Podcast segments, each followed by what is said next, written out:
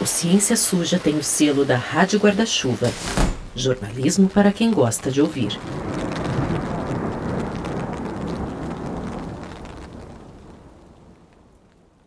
Oi, gente! Uma recomendação e um recado antes da gente partir para o episódio. Começando pelo recado. Se você conhece o Ciência Suja, sabe que os nossos episódios são independentes e, em geral, não precisam ser ouvidos na sequência. Mas nesse aqui, a gente vai retomar o tema do movimento anti-vacina, que tá lá no nosso quinto episódio da primeira temporada. Então, se der, a gente recomenda que você volte lá para escutar. Chama A Ameaça Antivacina. Algumas coisas vão fazer muito mais sentido se você fizer isso. E agora a recomendação. A turma do podcast 37 Graus e da revista Asmina se juntaram e lançaram uma temporada chamada Corpo Especulado. É um trabalho incrível que mostra como o corpo feminino é encarado pela ciência até hoje, entre outras coisas. Eu ouvi o primeiro episódio e, sério, é um choque de realidade. Ouça aí o trailer. Houve um tempo que a ciência pensava que o bebê nascia do sexo masculino quando tinha se formado e amadurecido direitinho durante a gestação. Já aquele embrião que não se deu tão bem, coitado, veio do sexo feminino. Houve um tempo que o útero também foi visto como a origem de uma certa loucura, a histeria. E a herança dela levou a operarem não só as nossas entranhas, mas também a nossa cabeça. Houve um tempo em que ninguém questionava o fato de medicamentos e tratamentos serem testados apenas em animais machos. Ah, vai funcionar diferente para o sexo feminino? Deixa quieto. Também houve um tempo em que o grande atlas da anatomia humana, o Grey's Anatomy, não mostrava o discreto, mas poderoso órgão do prazer que existe na genitália feminina. O problema é que Talvez esse passado da ciência e da medicina não seja tão passado assim. Na série Corpo Especulado, uma produção de Asmini 37 Graus com apoio do Instituto Serra Pilheira, a gente investiga a conflituosa e não tão científica relação entre a ciência e o corpo feminino. seja lá o que isso quer dizer. E agora, bora pro nosso episódio.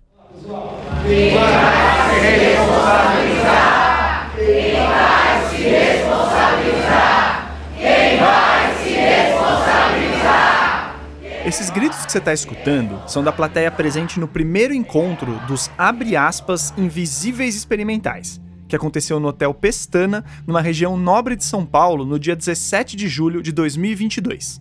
Quem puxou esses gritos aí foi o apresentador do evento, o John Cage, um consultor de negócios bolsonarista que é figurinha carimbada nas manifestações de extrema-direita em São Paulo. Ah, o cara também é candidato a deputado estadual. E essa gritaria aí é voltada para quem vai se responsabilizar pelos supostos vários casos de pessoas que morreram ou ficaram cheias de sequelas depois de tomarem a vacina da Covid.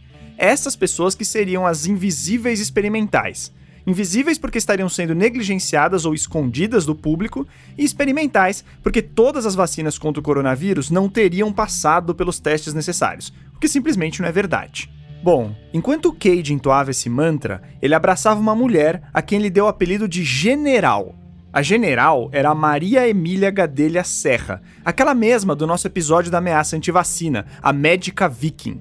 Hoje dá até pra dizer que a Maria Emília é a personagem principal do movimento antivacina brasileiro. Ela é otorrinolaringologista, presidente da Sociedade Brasileira de Ozonoterapia Médica e nunca realizou um estudo sobre vacinas na vida dela. É o seguinte, eu fiz uma surpresinha. E hoje vocês vão ter direito a striptease. Essa aí é a voz da Maria Emília, mas aí ela tá em outro evento. É uma manifestação anti-vacina que aconteceu no dia 31 de julho em plena Avenida Paulista, a avenida mais conhecida de São Paulo. O tal striptease era uma cena meio ridícula, na verdade, em que a Maria Emília tirava uma camiseta e mostrava de baixo, que tinha um dizer sugestivo do movimento antivacina. Aí ela falava umas groselhas e então tirava mais uma camiseta para mostrar outra por baixo com mais uma frase na mesma linha. É o seguinte, olha só, primeira camiseta, o que, que vocês estão vendo? A Bravac, certo? A Bravac é a, a única associação de proteção das vítimas de vacinas e medicamentos. É uma associação nacional que foi fundada no Acre em função das meninas, principalmente da vacina HPV, vítimas. A Associação Brasileira de Vítimas de Vacinas e Medicamentos, a Bravac, é sempre mencionada pela Maria Emília. Ela é a primeira associação antivacina estruturada do país e foi fundada por mães de jovens que teriam sofrido reações graves, como convulsões, por causa da vacina do HPV. Esse também é um caso que nós abordamos naquele episódio da nossa primeira temporada e que no fim das contas não tinha nada a ver com a composição da vacina. E a gente voltou para esse tema por dois motivos. Primeiro, porque quando nós já estávamos tocando a segunda temporada, o pessoal do Instituto Questão de Ciência ficou sabendo de uma possível hesitação vacinal sistêmica no Acre e propôs uma parceria para apuração do caso. As taxas de cobertura da vacina do HPV tinham despencado para quase zero, como uma fonte contou para gente. HPV. Foi. Quando logo que começou, né? 2014. Acre. Ó, Rio Branco, nós ficamos com, com primeira dose 92%. É ótimo. Né? Ótimo. 2019. É, aí já na de 10 anos, 0,51%. De 11 anos, 0,22%. Não chegou nem a meio por cento de vacinado. Segundo, que esse movimento antivacina do HPV se uniu com o pessoal que é contrário à vacina da Covid. Na prática, virou tudo uma coisa só um movimento antivacina brasileiro que começou a fazer mais barulho e a ganhar adeptos, inclusive entre profissionais de saúde. A vacinadora experiente de sala de vacina de muito tempo me conhecia, sabia que eu era médico, ainda assim me interpelou. O senhor tem certeza que o senhor quer dar essa vacina para minha filha? Sim, eu vim para fazer isso. Nas duas últimas semanas de julho, que separam o evento Invisíveis Experimentais e a manifestação antivacina na Paulista, a gente entrou de cabeça nesse buraco de minhoca. Nós fomos do Hotel Pestana direto para o Acre para calcular o estrago feito por essa turma na vacinação, em especial a do HPV e a da Covid. Foi difícil, mas a gente sobreviveu. E no caminho, nós só encontramos coisinha leve profissional de saúde contraindicando vacina, perseguição a jornalistas, lobby feito em cima de notícias falsas, denúncia ignorada pelo Conselho de Medicina, pseudociência ofertada como cura para sequela da vacina. E o pior de tudo, isso está sendo usado como plataforma de campanhas eleitorais e muita gente corre perigo ao acreditar nessas mentiras. É muito possível que a gente crie é, uma, uma, uma geração inteira de, de indivíduos é, é, suscetíveis a doenças, e aí vendo essas doenças retornarem, né? o sarampo retornando, casos de paralisia infantil sendo reportados em vários lugares. Eu sou o Telro Preste. E eu sou a Thaís Manarini. E esse é o Ciência Suja, o podcast que mostra que em crimes contra a ciência, as vítimas somos todos nós.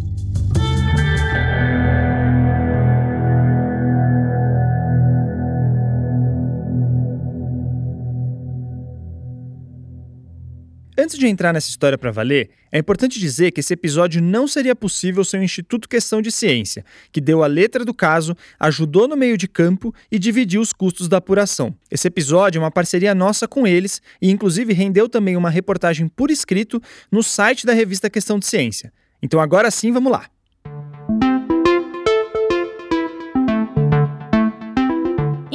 Desde o nosso episódio sobre o movimento antivacina da temporada passada, a gente está de olho nos grupos desse pessoal em redes sociais e aplicativos de mensagens. O nosso integrante mais obcecado com isso é o Felipe, o editor aqui do Ciência Suja. Foi em um desses grupos que ele ficou sabendo do primeiro encontro dos Invisíveis Experimentais, que aconteceria em julho de 2022 aqui em São Paulo. O evento seria organizado pela Abravac, aquela associação antivacina com sede no Acre. A promessa era de uma reunião entre as supostas vítimas das reações à vacina contra a Covid-19, com direito a palestras de médicos, advogados, cineastas, jornalistas e por aí vai. Quase todo dia pipocava um cartaz do evento nesses grupos anti-vacina. Dava para participar tanto online quanto presencialmente, pagando o ingresso de 35 reais. Todo o valor arrecadado seria destinado à Abravac, segundo o cartaz. Pois bem, o Felipe comprou um ingresso e foi participar pessoalmente desse encontro. Chega mais, Felipe, conta aí como foi a sua manhã de domingo com o movimento antivacina brasileiro. Oi, pessoal. Então, aquele domingo foi um dia no mínimo inusitado. Eu acordei na minha casa em São Paulo, estive num evento com grandes figuras antivacinas e fui dormir em Rio Branco, na capital do Acre. Mas a gente chega lá, vou falar do evento primeiro. No dia anterior ao encontro, eu recebi dos organizadores do evento um cronograma com os nomes e horários das palestras do dia seguinte e tinha muita coisa programada. Eu contei meio por cima e eram quase 50 pessoas para falar em 10 horas de evento, com algumas pausas programadas. No domingo eu acordei cedinho e fui pro Hotel Pestana, que era o lugar do evento.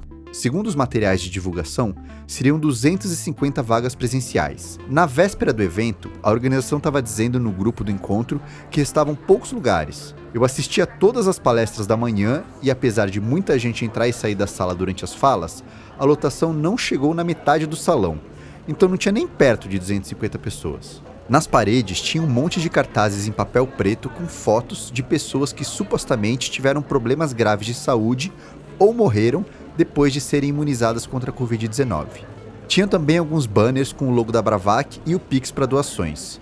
Tem algumas fotos desse dia no nosso site e nas nossas redes sociais. Bom, atrasou um pouco para começar o evento, coisa de meia hora, e enquanto esperava eu fui reconhecendo alguns personagens que tinham aparecido naqueles vídeos compartilhados nos grupos de mensagens. Entre eles, claro, estava a médica Maria Emília Gadelha Serra. Uma pausa aqui. Antes da cruzada contra os imunizantes, a Maria Emília era famosa por tentar forçar a entrada da ozonioterapia no SUS como um tratamento médico para várias doenças. Só que essa técnica não tem nenhuma comprovação científica e é considerada experimental pelo Conselho Federal de Medicina. Ou seja, ela não pode ser aplicada por médicos no dia a dia, embora esteja incluída nas políticas de práticas integrativas e complementares do SUS, o que é um absurdo à parte. A ozonioterapia é banida dos Estados Unidos desde 2003 para fins medicinais. O FDA, que é uma espécie de Anvisa de lá, publicou um posicionamento contrário à aplicação. Ouve só. O ozônio é um gás tóxico sem aplicação médica conhecida em terapias preventivas, específicas ou adjuvantes. Além disso, há relatos na literatura de embolia pulmonar e outros efeitos colaterais causados pela ozonioterapia. Então, assim, a Maria Emília já seria uma personagem peculiar por insistir nisso aí. Mas como a gente disse, ela resolveu atacar as vacinas sem ter sequer um estudo publicado sobre vacinas. Em 30 anos de carreira, ela publicou três artigos com cara de ciência segundo seu currículo Lattes, a plataforma que agrega o trabalho dos pesquisadores brasileiros. Um é uma revisão sobre supostos benefícios da ozonioterapia. Então, nem pesquisa propriamente é. Ela tem também um artigo com dois relatos de caso de uma doença na laringe e um único estudo de verdade sobre diagnóstico de câncer. Por outro lado, a página dela no Lattes está cheia de pseudociências. São mais de 50 minicursos e ok, tem um sobre otorrinolaringologia. Mas a partir de 2002 vem um show de horror. É especialização em iridologia, medicina ortomolecular, biorressonância e, claro, ozonioterapia. Enfim, ela sempre conta que chegou na questão antivacina meio que por acaso, quando buscava um tema para uma tese de pós-graduação e deu de cara com o caso das reações dos jovens no Acre. Fico pensando que quando eu fui, num primeiro momento, é, decidi estudar perícias médicas e numa reunião em Brasília me apresentaram o caso da vacina HPV no Acre. E por incrível que pareça, isso faz uns quatro anos, talvez, é, eu não tinha nunca ouvido falar que havia algum problema com vacina HPV no Brasil. Resumindo bem a história, a Maria Emília abraçou a versão de que foram os imunizantes que causaram crises estranhas nos adolescentes, mesmo depois de um estudo científico ter apontado outros motivos. Essa pesquisa mostrou que alguns jovens tinham doenças prévias não diagnosticadas, como epilepsia, e que a maioria, na verdade, havia sofrido a chamada reação psicogênica em massa. Ou seja, era o medo de tomar a vacina propagado na região que causava desmaios e mesmo convulsões. E isso alimentava mais esse medo. Era um círculo vicioso. E eu sei que isso pode parecer loucura, mas esse tipo de efeito já foi registrado várias vezes na história.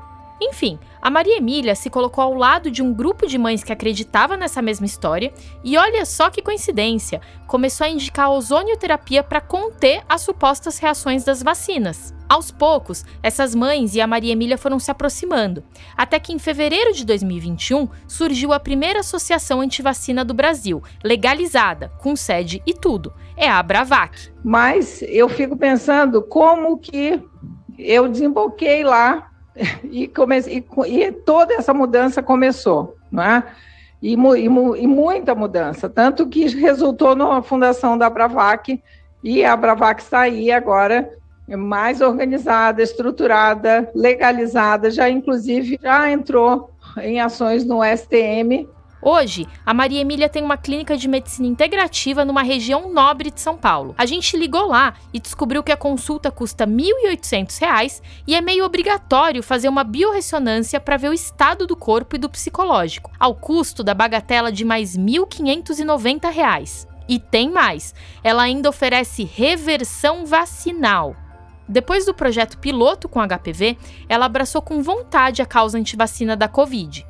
Pfizer, Coronavac, Janssen, AstraZeneca, nenhuma presta para ela. Além da clínica e da militância antivacina, em breve ela vai se dedicar a uma nova atividade, a carreira política. A médica é candidata a deputada federal pelo estado de São Paulo pelo PRTB. Aliás, nas redes sociais dela tem até imagem com o logo da Bravac promovendo a campanha. E é claro que uma das principais demandas do movimento antivacina está entre as plataformas da campanha dela. É o fim da obrigatoriedade do comprovante de vacinação para entrar em certos lugares. E para o pessoal que não acredita nas vacinas, especialmente as contra a Covid, a Maria Emília é uma celebridade, praticamente uma heroína o Felipe notou que ela fez muito sucesso com o público presente no encontro dos invisíveis experimentais, aquele lá que aconteceu em um hotel em São Paulo. Foi isso, Felipe? Sim, eu fiquei com essa impressão. Uma coisa que me chamou a atenção foi a empolgação das pessoas com a presença dela. Quando uma das mulheres do público pediu para tirar uma selfie com a Maria Emília, outras pessoas se empolgaram e fizeram até fila para conseguir uma foto ao lado dela. Tem registro disso tudo no nosso site. E quase todo mundo que falou nos painéis fez questão de agradecer a Maria Emília pelo convite e pela organização do evento. Doutora Emília Parabéns, Gadelha, muito agradecer. A doutora Maria Emília. Maria Emília, quero agradecer. Obrigado pelo Doutora Maria Emília convite, doutora Maria Primeiro, parabéns. doutora Maria Emília É, Gadelha. Vou matar vocês de inveja. Eu passei um final de semana com a doutora Maria Emília Gadelha. Apesar de ser organizado em nome da Abravac, estava claro que aquele evento ali era, na verdade, pensado pela Maria Emília. E foi ela a primeira a falar. Vamos receber a doutora Maria, Maria Emília Gadelha.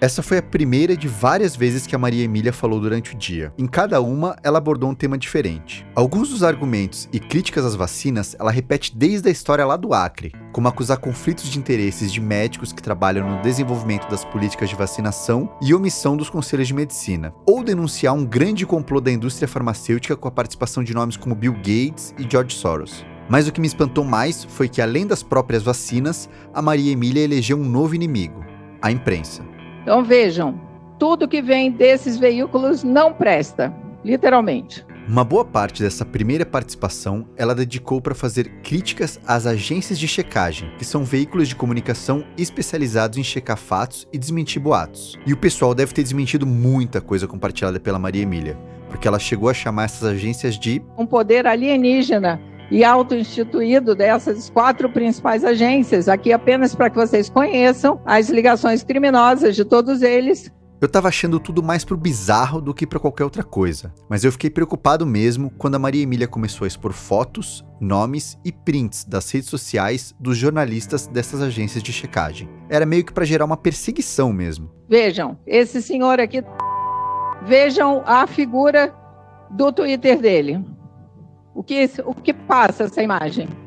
É uma pessoa altamente equilibrada, vocês não acham? Ex-presidente da Abrage, integrante do conselho de diretores do First Draft News, um dos fundadores do Comprova, vacinado, obviamente. Há uma esperança, né? Há uma esperança. Há uma esperança de quê? Dele ter uma reação adversa grave ou fatal à vacina, que é o que ela acha que acontece? Piada de péssimo gosto, pra dizer o mínimo. Esses relatos que o Felipe trouxe fizeram a gente inclusive avisar os nossos colegas que eles tiveram a imagem e os dados expostos. Uma das agências de checagem, a Aos Fatos, chegou a publicar uma notícia depois do nosso alerta e mandou um e-mail pedindo esclarecimentos para Maria Emília. E olha o naipe da resposta que ela mandou e ainda compartilhou nos grupos antivacina. Solicito que publiquem minha resposta simples e clara. Pimenta no final do tubo digestivo do outro é refresco. Quem sabe assim vocês começam a aprender a respeitar a história profissional de médicos sérios, já que se auto-intitulam donos da verdade com um poder alienígena e nefasto que busca destruir reputações. A Maria Emília escreveu ainda que o advogado dela estava em cópia no e-mail e que recomendava, entre aspas, que os jornalistas tomassem cuidado com o que escreveriam para não serem processados individualmente. Mas acima de tudo isso, o que mais chamou a atenção da gente aqui no Ciência Suja foi a citação que a Maria Emília coloca depois da sua assinatura. Uma mentira dita mil vezes torna-se verdade. Joseph Goebbels. É, a Maria Emília, pelo jeito, acha razoável usar uma frase atribuída ao ministro da propaganda da Alemanha nazista como assinatura de e-mail e como se fosse em tom de crítica. Só que o Goebbels supostamente falava isso com o sentido de estimular os nazistas a ficarem martelando suas versões falsas da história. E essa frase também apareceu num dos slides que a Maria Emília exibiu no encontro dos invisíveis experimentais. Bom, mas seguindo com o evento, o que, que mais você viu por lá, Felipe? Depois da Maria Emília veio uma enxurrada de palestras que começou com a Edilene, presidente da Bravac, uma das mães das supostas vítimas da vacina lá do Acre. Em seguida, falaram pessoas que teriam sido afetadas pela vacina contra a Covid, documentaristas, jornalistas, advogados, promotores e mais médicos. E eu quero destacar a participação de dois deles. Um é o neurocirurgião Augusto Nasser, que foi chamado ao palco com a alcunha de Nosso Big, Boss. Dr. José Augusto Nasser. Ele bateu muito na aplicação da vacina em crianças, mas a argumentação foi na mesma linha da Maria Emília, sem apresentar pesquisas confiáveis e colocando a culpa numa grande conspiração. E a minha grande fúria hoje é em defesa das crianças.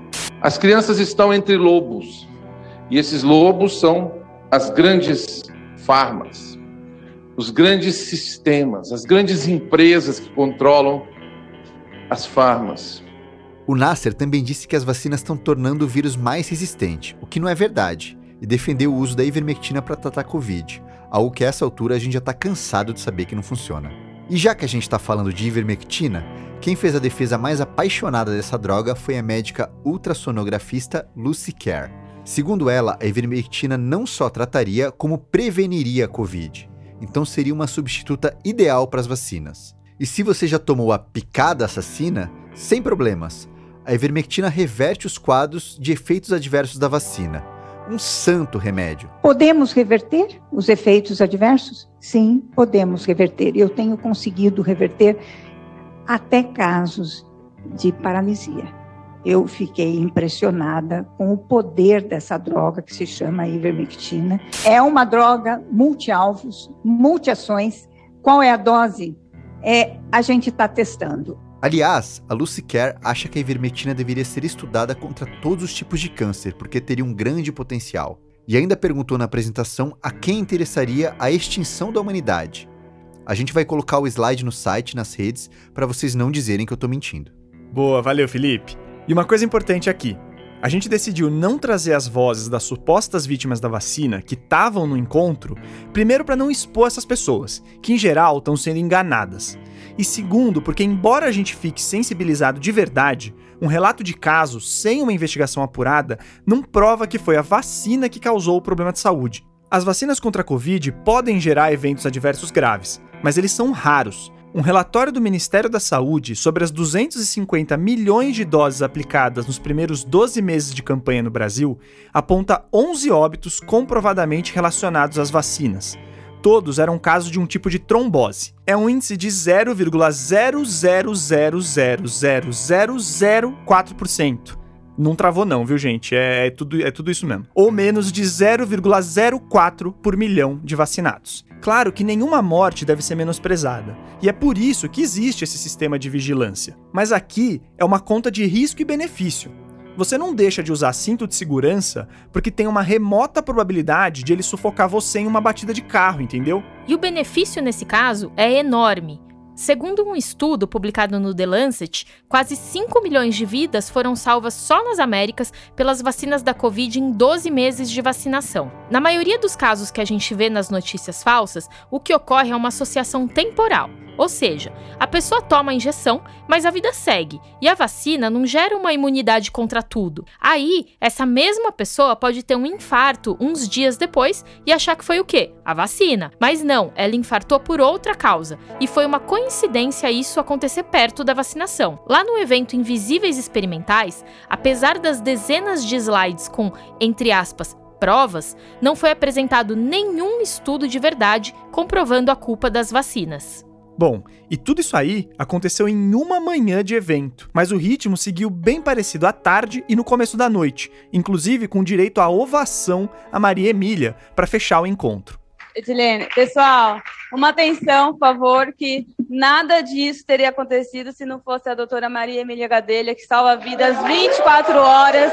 Uma salva de palmas, em pé, todos em pé para a doutora. Sem ela, nada disso acontece. Emília! Emília! Emília! Emília! Isso aí o Felipe não ouviu ao vivo, porque ele teve que ir embora no intervalo do almoço para pegar um voo no mesmo dia. Ele e a Chloé Pinheiro, a nossa produtora, se encontraram umas horas depois no aeroporto de Congonhas e embarcaram para a cidade de Rio Branco, no Acre. A gente te conta o que eles descobriram sobre a atuação da Abravac lá do outro lado do país depois do intervalo.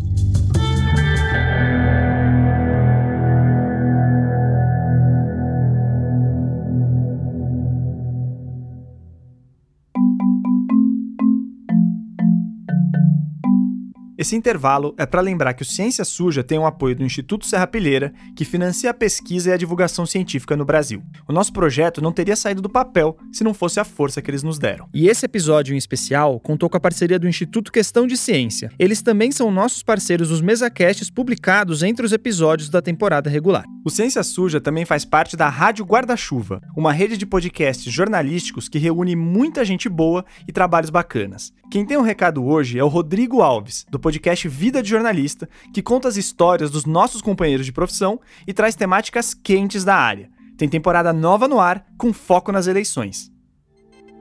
E aí, gente, tudo bem? Rodrigo Alves aqui. Eu já era ouvinte e fã do Ciência Suja, agora feliz demais de ser parceiro de vocês na Rádio Guarda-Chuva e de quebra companheiros de quintas-feiras, né? Porque o Vida de Jornalista tá com uma série no ar que também sai às quintas, quinzenalmente. A gente vai se revezando. Uma semana é o Ciência Suja, na outra é o Vida. Eu tô falando da série Eleições, uma produção original narrativa com bastidores da cobertura jornalística da campanha eleitoral. A gente vai tratar de segurança dos repórteres, ataques, assédio judicial, checagem de fatos, comentaristas, coberturas locais, tem muito assunto aí para abordar nesse que certamente é o tema mais importante do jornalismo no segundo semestre de 2022. Espero que vocês gostem. Obrigado, gente, e até mais.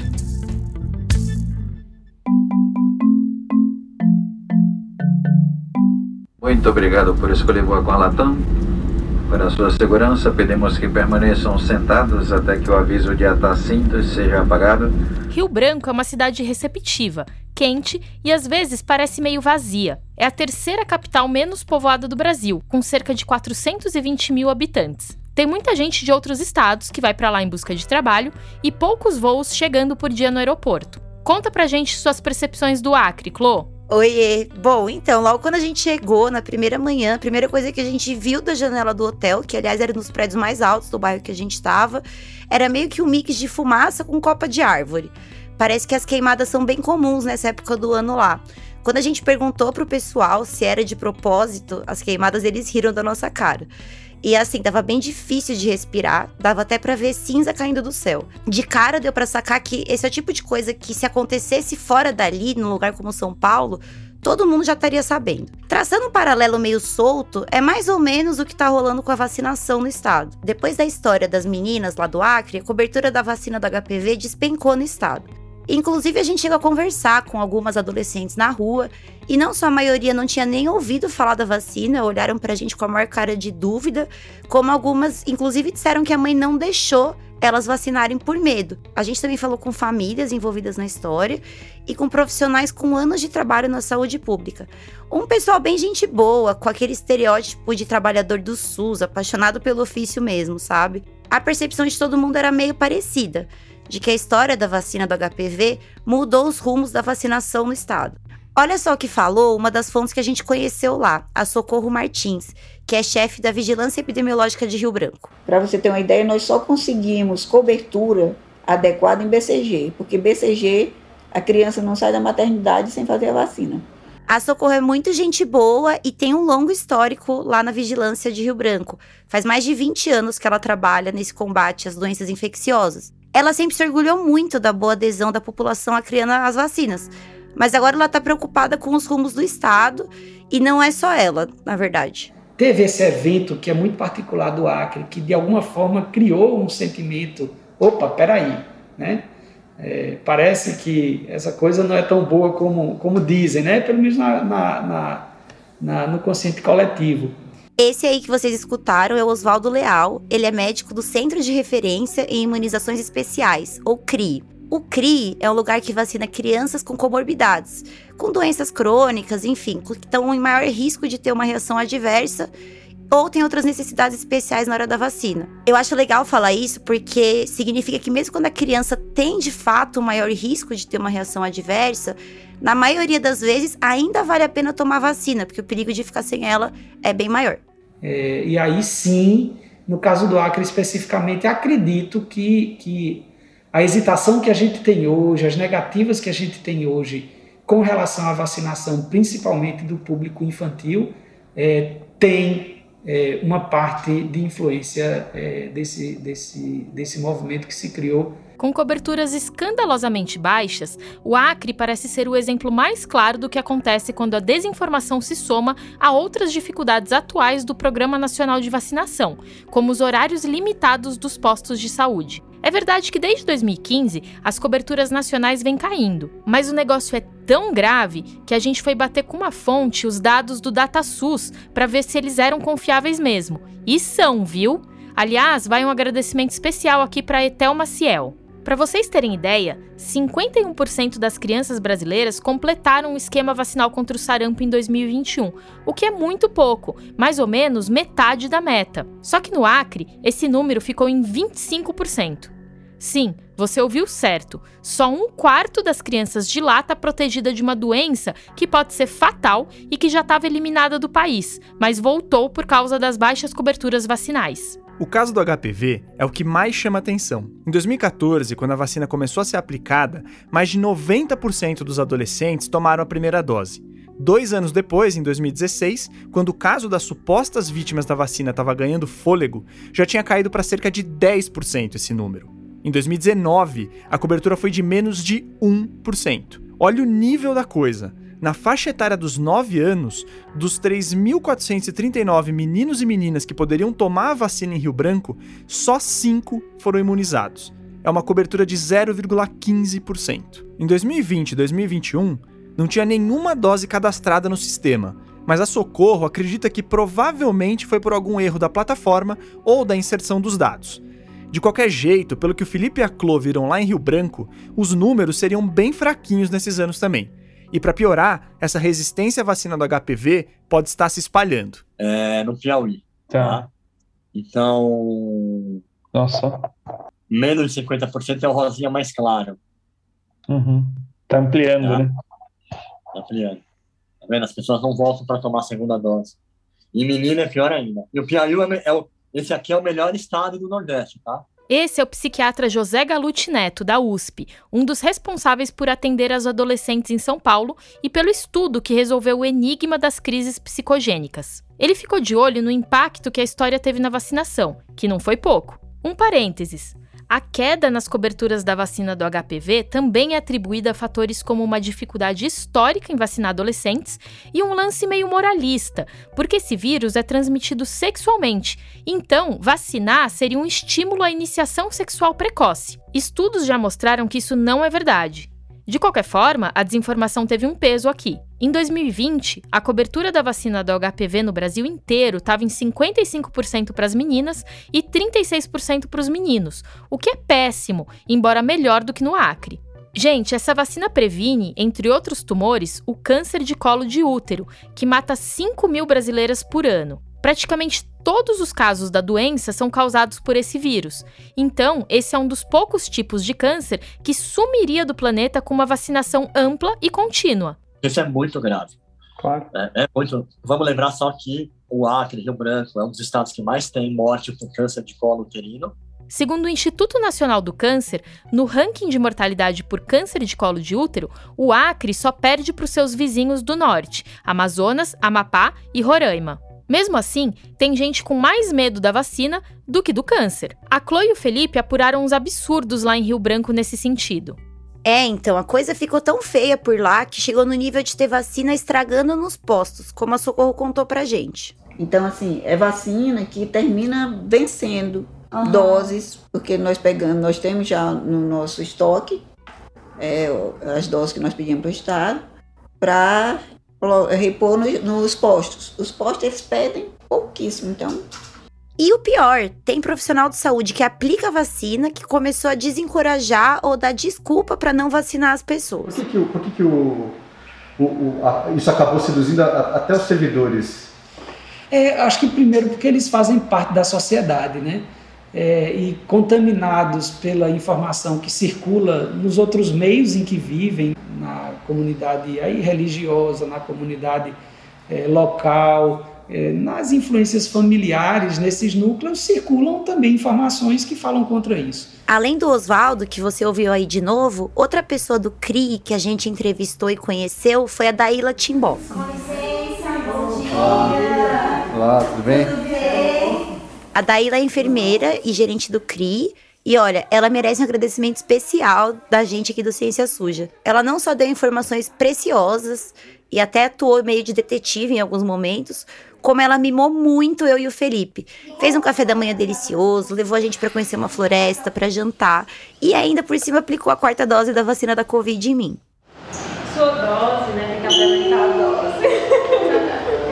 De que lado? Você escolhe. Ah, vou no direito, então sou canhota. Ai, ótimo.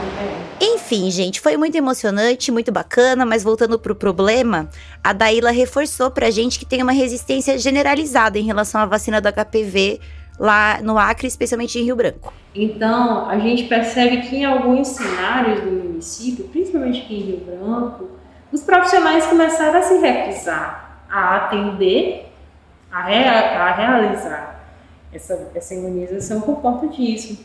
Porque chegava, já chegou até a gente, tipo assim, ah, eu fui procurar a vacina em, na unidade de saúde tal, e a vacinadora disse que não tem a vacina, que a vacina não existe mais, que essa vacina não, não, não é mais realizada, entendeu? E pra complementar, olha só que bizarra essa história que o próprio Oswaldo contou pra gente.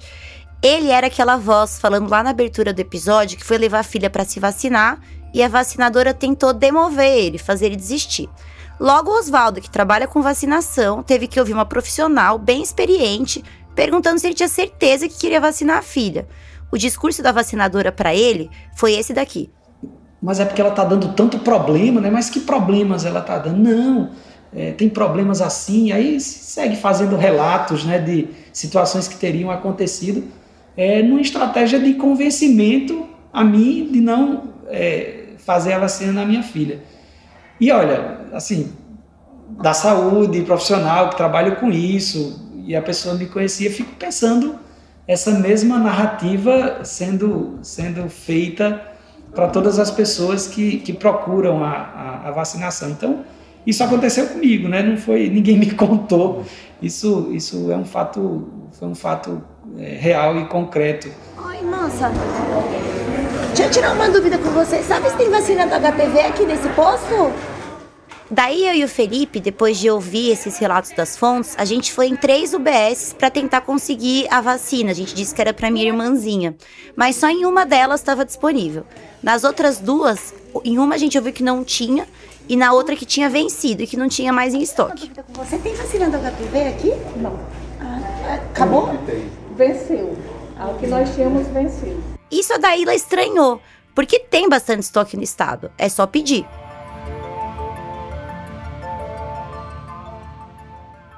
Essas histórias que a Chloe e o Felipe encontraram são um microcosmos de algo que antes parecia impensável, que é um profissional de saúde brasileiro com medo de vacina, e até advogando contra elas no Ministério da Saúde, na Câmara dos Deputados, no Senado e em assembleias e câmaras país afora.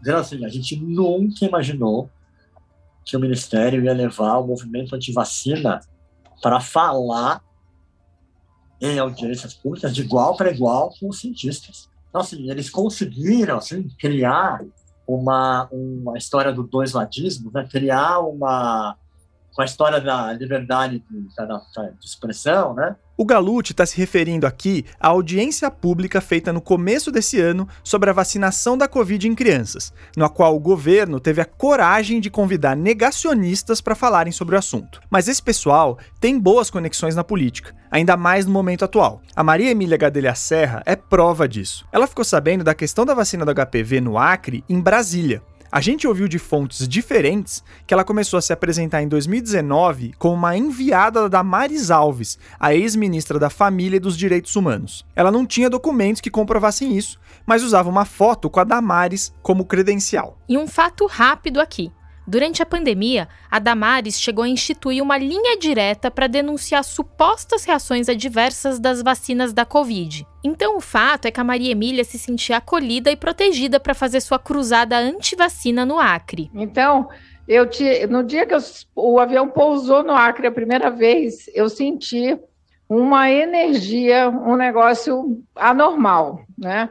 E eu não sabia explicar. Eu falei, deve ser a floresta amazônica. deve ser alguma coisa que tem aqui nessa terra, e mal eu sabia o que me esperava naquele dia. Em 2019, a Maria Emília fez seu lobby em Brasília ela aparecia do nada em uma sessão de apresentação dos resultados da USP na Câmara dos Deputados, mas também procurou o Ministério Público e diferentes políticos acrianos. Ela queria divulgar sua tese e chegou a se encontrar com deputados estaduais para apresentar um estudo, entre aspas, que comprovava que mais de 40 jovens tinham sido sequeladas para sempre por causa da vacina. Os dados apresentados e o método da Maria Emília estavam furados mas alguns deputados chegaram a abraçar a causa. E assim, a gente vê que é um movimento que acaba entrando política pelo meio, né? Uhum. E aí a ciência acaba perdendo isso aí. Mas parece que esse é um tema bem delicado para a política local, né? A gente tem que falar com o pessoal, o pessoal fugiu da gente pra caramba. É, porque acaba depois vendo, observando que. Não era bem assim. Não era bem assim, né? Esse é o Alisson Besteni.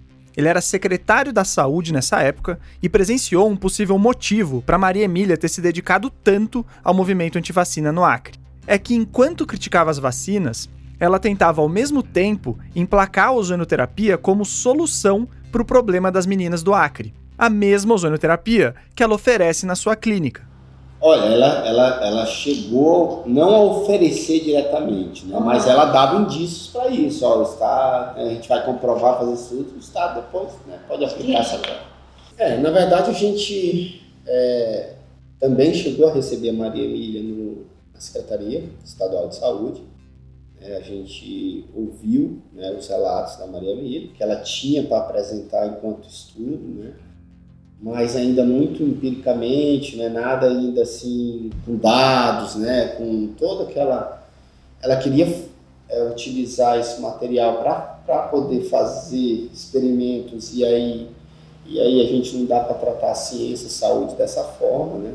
Em linhas gerais, a Maria Emília dizia que a turma do Galute não tinha feito os exames corretos, que as meninas precisavam de um segundo diagnóstico e que, dependendo da situação, elas deveriam buscar um tratamento mais amplo, com soluções como as oferecidas por ela. A Socorro, da Vigilância Epidemiológica, também lembra dessas tentativas de emplacar a ozonioterapia. E o que, que você lembra de, de, de ozonioterapia aqui? Então, eu lembro que uma uma médica veio na época, é, fala colocar é, a ozonioterapia como uma terapia para que as, essas jovens é, adotassem para reverter o quadro. Além de tentar influenciar políticos e gestores da saúde pública, a Maria Emília fez um corpo a corpo forte com as mães das jovens para tentar aplicar a ozonioterapia ou outros tratamentos sem comprovação como resposta à vacina do HPV. Só para contextualizar. Gente, são pessoas muito, muito simples. Muito simples. É, com uma privação cultural importante, com uma estrutura de famílias extremamente paternalistas, é, várias dessas famílias com dificuldade financeira e com histórico de abuso, abuso emocional, abuso sexual. Então, são famílias bem vulneráveis.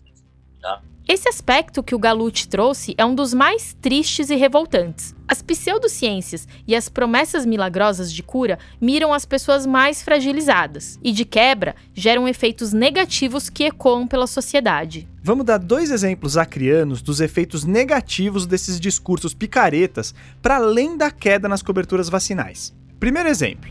Depois que entenderam as causas por trás das convulsões e crises que algumas jovens do Acre vinham apresentando, o governo, a USP e o Ministério Público criaram um protocolo especial de atendimento na Policlínica do Tucumã, um bairro de Rio Branco. Tinha neurologista, psiquiatra e psicólogos dedicados para atender as meninas e resolver as crises psicogênicas.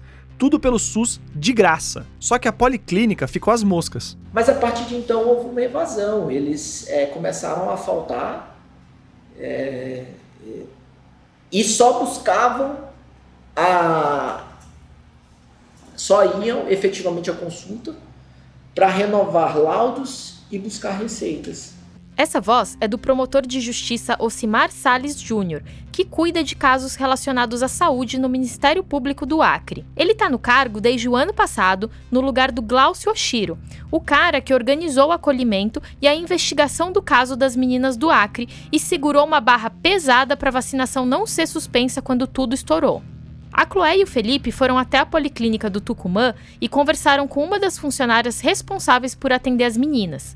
Só duas garotas atualmente fazem acompanhamento com ela e trabalham questões que nada têm a ver com a vacina. Mas a agenda dela segue com um dia fixo na semana bloqueado para todas as outras. Ah, e o pessoal também contou que a Maria Emília chegou a fazer uma reunião lá para incluir a ozonioterapia como parte do protocolo de atendimento das meninas.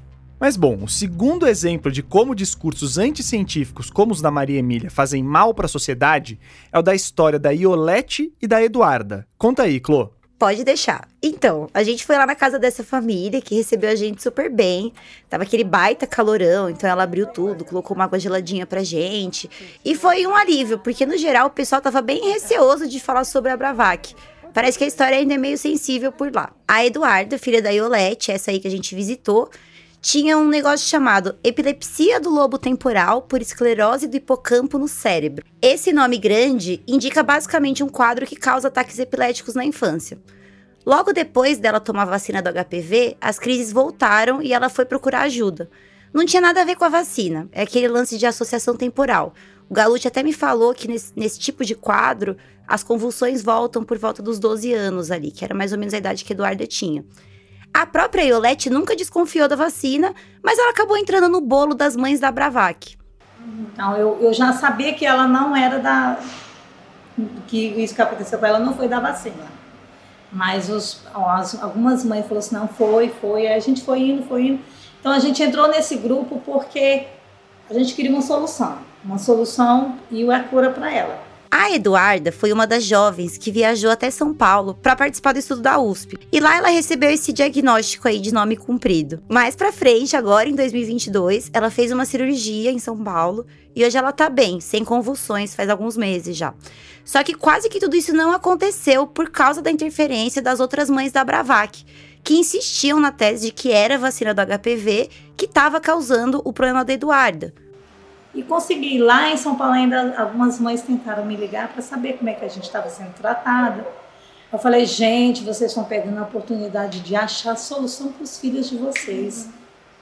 Porque aqui, tanto ela como eu está sendo bem tratada. Uma equipe maravilhosa de médicos que cuidou dela. Aí algumas mães desistiram, outras, e as novas que estavam entrando no grupo, as mais antigas, faziam a cabeça dessas mães. Então elas não iam. Elas não foram. E não parou por aí. Mesmo depois da cirurgia, a Iolete continuou sendo assediada pelas outras mães. Aí depois que, ela, que a gente fez, que ela fez a cirurgia, eu falei, ela me ligou de novo, essa mãe, e perguntou, né, como foi a cirurgia da Eduardo. Eu falei, foi muito bem. Graças a Deus ela não está sentindo mais crise. Ainda está tomando os remédios, sim, porque como é remédio forte, ele tem que fazer o desmame aos poucos do remédio dela. Ah, então não correu tudo bem, porque ela ainda está tomando remédio. Eu falei assim: não, não é assim.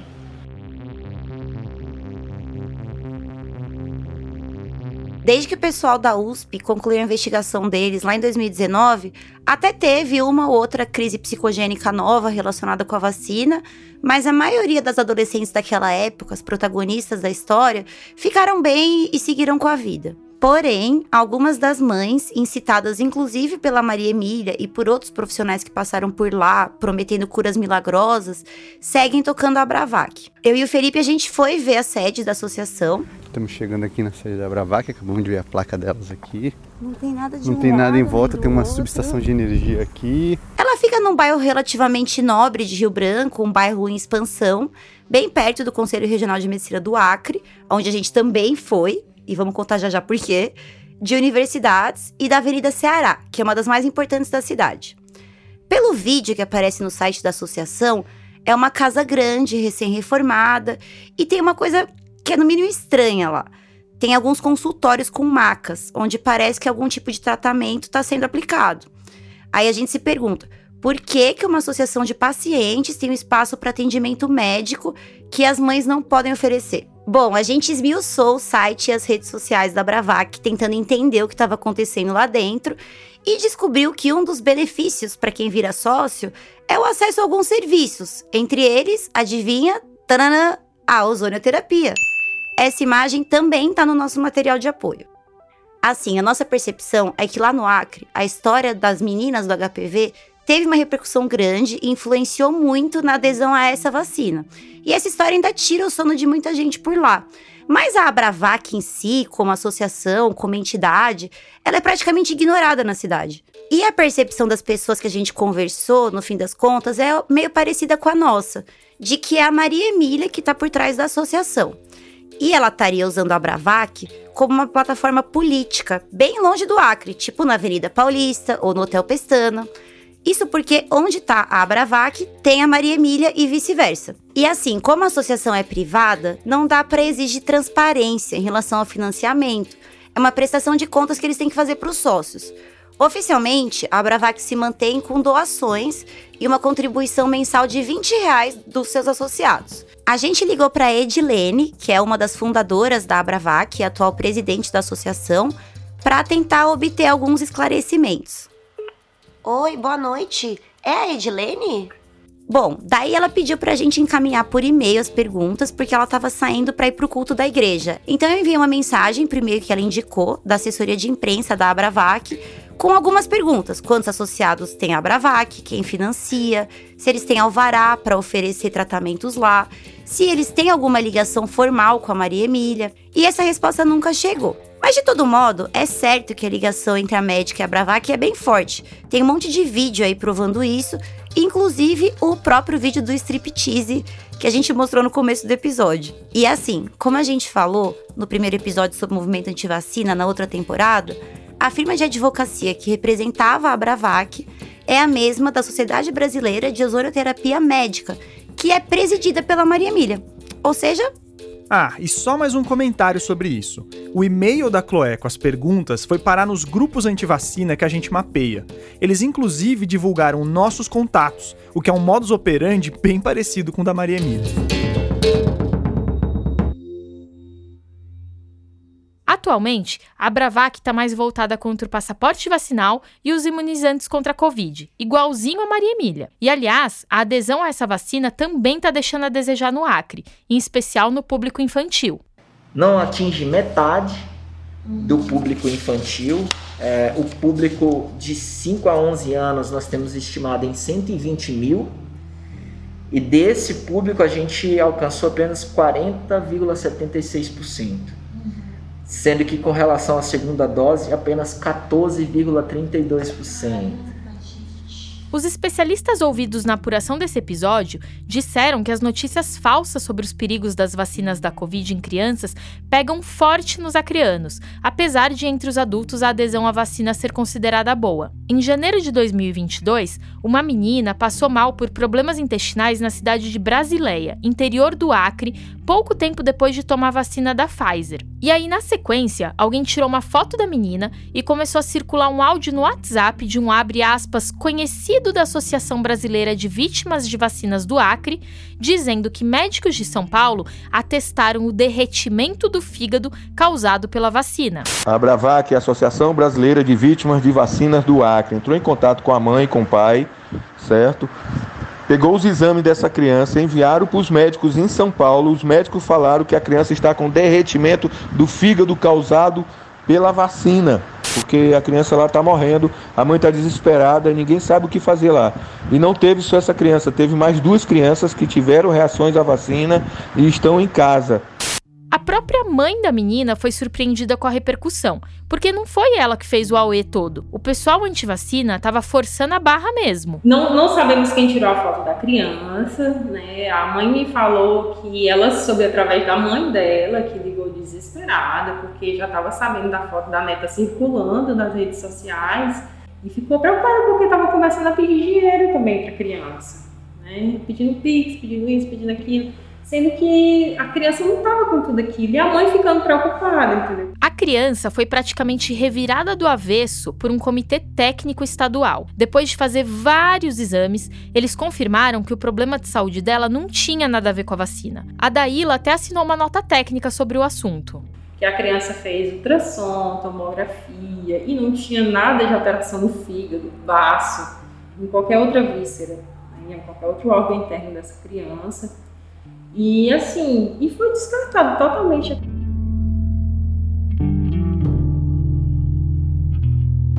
A ação da Maria Emília no Acre causou tanto problema que, em fevereiro de 2020, médicos e gestores de saúde pública se uniram para formalizar uma denúncia contra ela no Conselho Regional de Medicina de lá. A gente teve acesso a essa denúncia, que é assinada por profissionais muito respeitados. Ela dá detalhes do lobby antivacina feito pela médica, com os e-mails enviados aos gestores e as notícias falsas disseminadas na imprensa do Acre. A denúncia deixa bem clara a gravidade da situação. Como dito, os discursos da médica Maria Emília Gadelha Serra estão desprovidos de provas clínicas e técnicas. Porém, são capazes de insuflar famílias inteiras a não vacinar seus filhos menores contra o HPV, o que desatende o descrito nos artigos 27 e 29 do Decreto número 78 231/78 e artigo 14 do Estatuto da Criança e do Adolescente, que tratam da obrigatoriedade da vacinação. Outro trecho da denúncia diz o seguinte: Destaca-se ainda que a conduta da médica de incitar os pais a não vacinarem seus filhos, o que é crime previsto em lei, está descrita no artigo 268 do Código Penal Brasileiro. Se não vejamos, infringir determinação do poder público destinada a impedir a introdução ou propagação de doença contagiosa.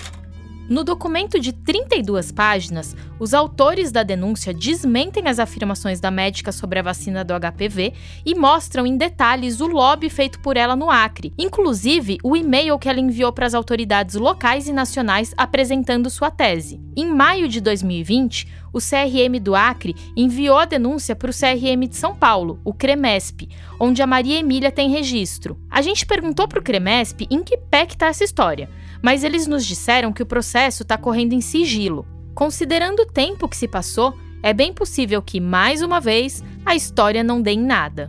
A Chloé, aliás, resolveu fazer sua própria investigação, mas essa ficou mais focada na obsessão da Maria Emília com a ozonioterapia. E ela descobriu que a Maria Emília é próxima de uma das principais fabricantes de geradores de ozônio no país. Em 2005, a Maria Emília fundou a Sociedade Brasileira de Tecnologia em Ozônio com o cardiologista Edson de César Felipe, dono da Filozon, em Santa Catarina. O Edson morreu logo depois, mas a empresa seguiu próspera com a filha dele, a farmacêutica Letícia Felipe, e faturou 35 milhões de reais em 2021, segundo uma reportagem da revista Exame.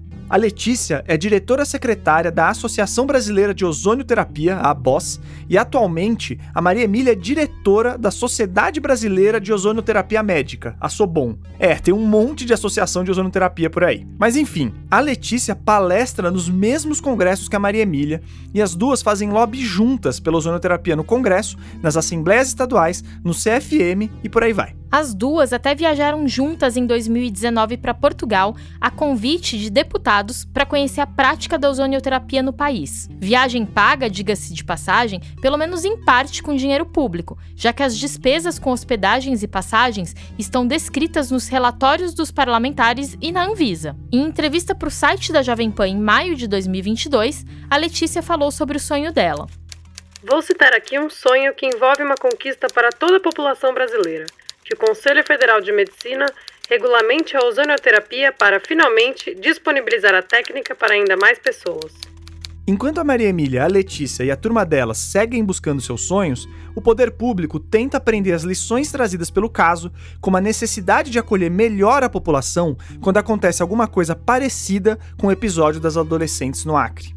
É, disso tudo, uma necessidade de uma, de uma, de uma abordagem pública é, mais rápida, eficaz, de acolhimento efetivo dessas famílias. famílias, essa coisa toda, né?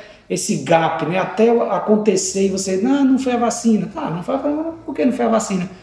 E, e essas coisas tomarem uma proporção que, que se perca, que se perdeu, é, em tese, é, não o controle em si, mas assim, é, que a narrativa se estabeleceu de outra forma, né? Uhum. Outra lição foi a de ficar mais atento ao surgimento de boatos e investigar se de fato há alguma ligação com a vacina, como aconteceu com a menina de Brasileia. Mas o mais importante mesmo, que é recuperar o estrago sendo feito pelo movimento anti-vacina, isso parece difícil. É algo que a gente precisa ter umas estratégias, eu não sei qual, porque nós já usamos todas as estratégias que estavam ao nosso alcance e não conseguimos reverter esse quadro. Com apoio institucional e aliados poderosos, essa pauta até então incipiente vai ganhando força no Brasil. Só nos grupos anti-vacina que a gente monitora no Telegram são 218 mil inscritos. Verdade que muitos usuários em mais de um desses grupos, mas dá para ter uma ideia do tamanho desse submundo. Um levantamento do site Aos Fatos mostra que até novembro de 2021, canais anti-vacina no Telegram somaram quase 3 milhões de visualizações. Nós mandamos um e-mail para Maria Emília sobre alguns pontos desse episódio. A gente queria saber mais sobre a ligação dela com a Bravac, com a Filoson, sobre a eventual aplicação de ozonoterapia nas meninas do Acre, sobre a denúncia no Conselho Regional de Medicina e até sobre a assinatura do e-mail com a frase do Goebbels. Até o fechamento da edição, ela não respondeu para a gente.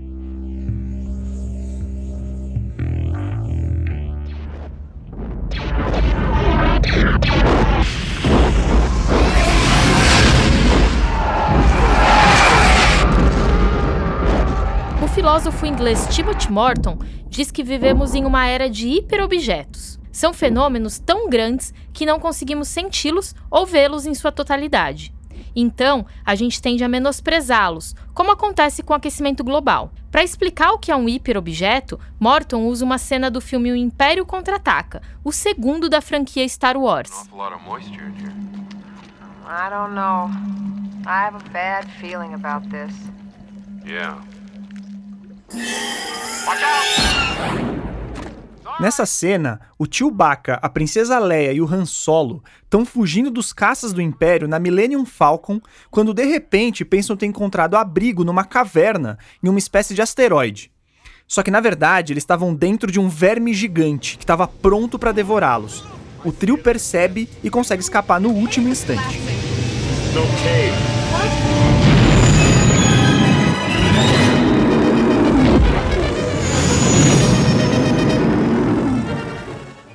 Às vezes, parece que o movimento anti-vacina e a hesitação vacinal de forma mais ampla são que nem um hiperobjeto.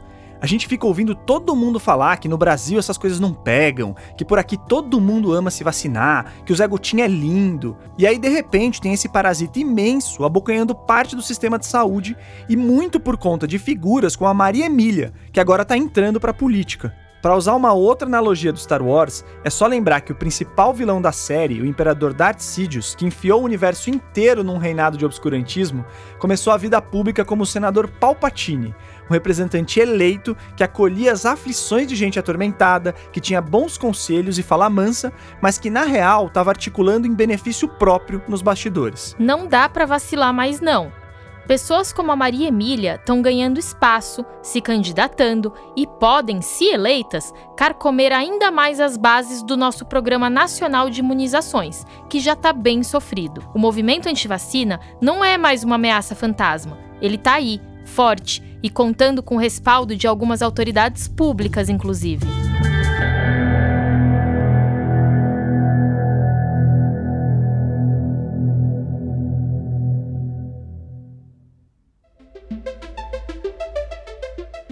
O Ciência Suja é apresentado por mim, Thaís Manarini.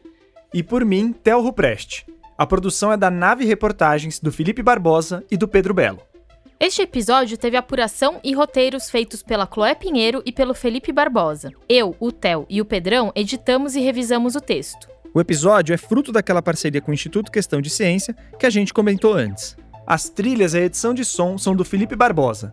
Nesse episódio, nós usamos áudios de materiais compartilhados no WhatsApp, no Telegram, do filme O Império Contra-Ataca, do Instagram, do vídeo oficial do evento Invisíveis Experimentais e do YouTube. O nosso projeto gráfico e as artes de capas do episódio são trabalho da dupla Maila Tanferri e Guilherme Henrique. Para saber mais e para ter acesso ao conteúdo extra desse episódio, acesse o nosso site, que é uma criação do estúdio Barbatana, é o cienciasuja.com.br, ou as nossas redes.